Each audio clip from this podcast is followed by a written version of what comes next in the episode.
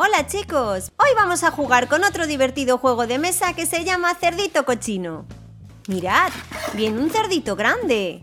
¿A qué es chulo? Tiene un altavoz en un lado. Vamos a colocar cada cosa en su sitio. El cerdito grande se coloca en el medio sobre este charco grande de barro. Cuando le giras, hace sonidos. El juego consiste en llenar de barro las bañeras de los cerditos pequeños. Si el cerdito gruñe, ganas un nivel de barro. Si silba, le puedes quitar un nivel a otro jugador. Y si se tira un pedo, pierdes un nivel. Todo relacionado en No es nada ten un 20% de fantasía. Non aceptamos queixas.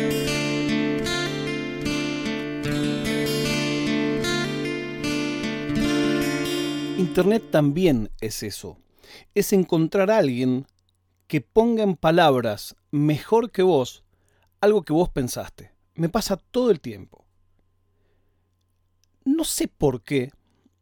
Siempre a la idea de la ecología como fin último y fin máximo, la miré de costado. No sé, probablemente porque me crié en un lugar donde hay prioridades quizás distintas. Vos me a decir sí, pero si el agua está contaminada, mata a la gente, claro, por supuesto. Lo que estoy hablando es de que si hay gente que no come, yo no digo que las tortugas no sean importantes, pero si solo puedo hacer una de las dos cosas, bueno, comeremos sopa de tortuga. Pero insisto, esta idea nunca la termino de cerrar. Lo máximo que había encontrado es una canción de las manos de Filippi, que decían, ¿qué me importa las ballenas? ¿Qué me importan los pingüinos?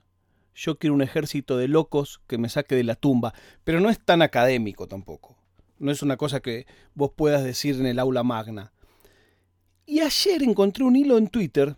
Digo ayer porque este podcast lo tendría que haber grabado ayer. Pero ayer no tenía ganas, entonces lo grabo hoy. Y hoy habrá dos. Si es que cuando tengo que grabar anoche tengo ganas. Encuentro un hilo en el que habla de la miel. Y ese hilo que habla de la miel pone en palabras lo que yo pienso. Y es mucho mejor que lo que yo pienso incluso. El tipo empieza a hablar de que la miel hay gente que discute si es o no es vegana. Por supuesto, yo no soy vegano, los respeto mucho, respeto a los vegetarianos también, respeto a todo el mundo básicamente. Si vos me preguntás, moralmente, ¿a mí me parece bien que se maten animales? No. ¿Estoy dispuesto a dejar de comerlos? Tampoco. Bueno, esa es mi posición hoy, no estoy orgulloso de eso, pero es lo que hay.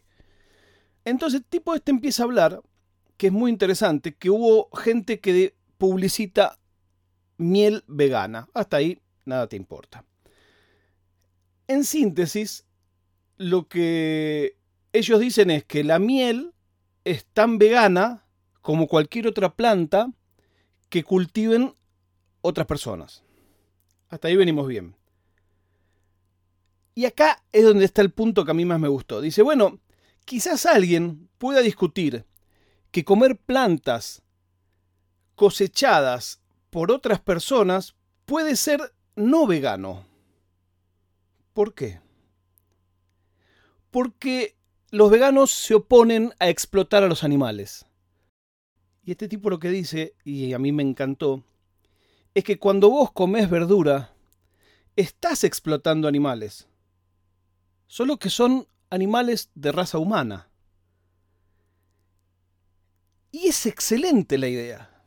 Digo, esta idea de el sufrimiento animal, que está perfecto luchar contra el sufrimiento animal, pero esa misma gente, por lo general, por lo general, no tiene como principal denuncia los trabajadores semi-esclavos en la ruralidad del mundo.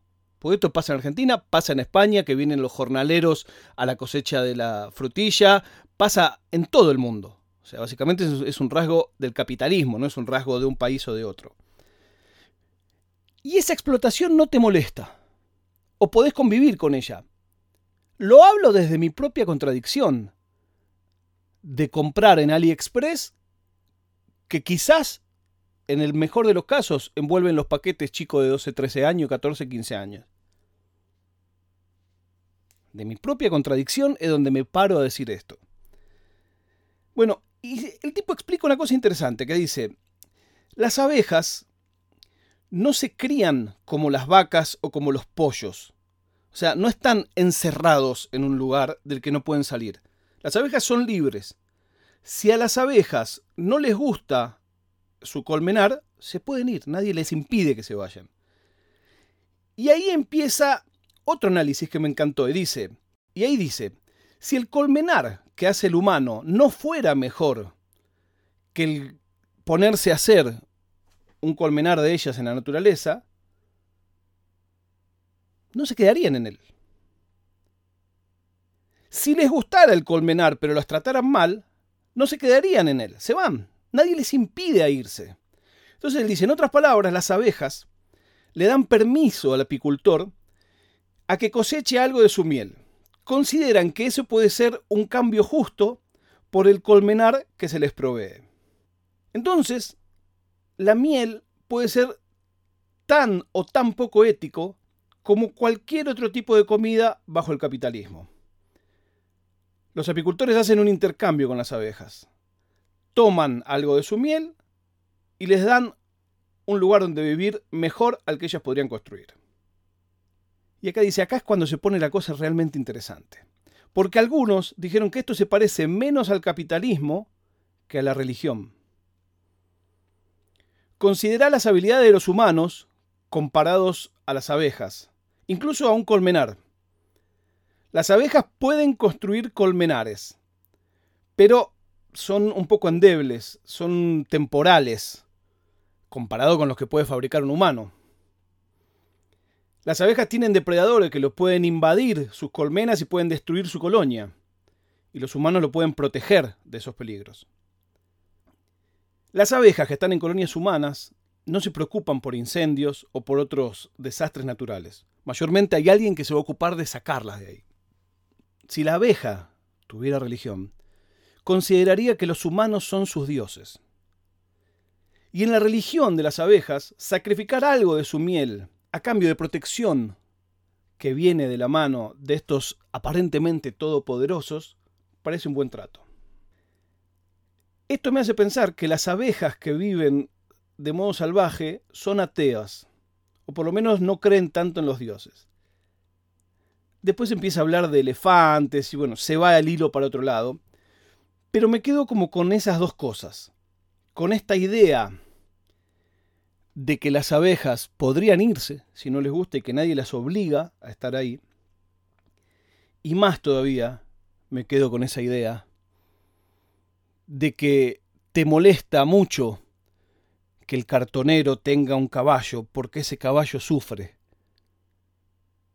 Pero no te escucho hablar de cartonero. Este hilo lo hizo un señor que se llama arroba fun con dos O, F-O-O-N-E, a quien yo sigo por tecnología, un tipo muy, muy, muy interesante, se lo recomiendo. Por supuesto, el link al hilo original, que es en inglés, lo pueden encontrar en las notas de este capítulo, que si no sale en tu podcatcher, si vas a fierita.com, además de tener una excelente tienda online que nadie usa, tenés los capítulos con todos los links de los que hablo, así que no hace falta que anotes. Ahí estará el hilo completo del que estoy hablando. La prueba de vida del día de hoy es que Grisman volvió a la Leti y que yo ayer no grabé, pero grabo hoy. Mientras tanto, todo lo que les diré es, no es nada.